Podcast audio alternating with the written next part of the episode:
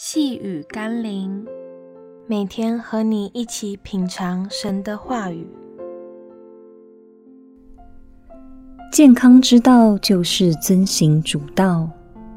今天我们要一起读的经文是《约翰福音》第五章十四节。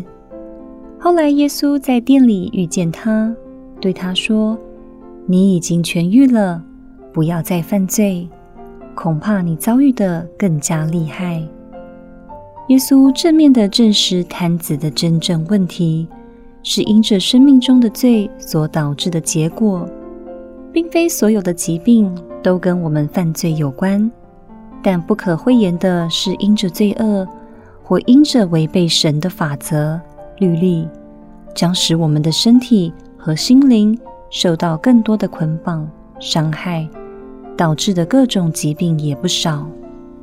务要寻求神的法则，并努力遵行，就像我们寻求健康的法则，并在我们的饮食和生活上努力，避免那些危害我们健康的饮食和习惯一般。上帝并非刻意要加诸疾病在我们身上，但那些违反上帝法则的人，将承受更多因罪恶所导致的后果。在你寻求主的医治之前，先寻求主所给予的健康之道吧。让我们一起来祷告：慈悲怜悯的主，我知道预防胜过治疗。我若想得着健康的身心灵，不是每天寻求你的医治和释放，而是更多每天寻求你的真理和法则。若我可以天天走在你的正道上，遵守你的法则，相信我必蒙你保守，十分平安。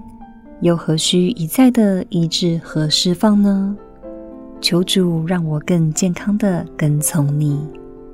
奉耶稣基督的圣名祷告，阿们。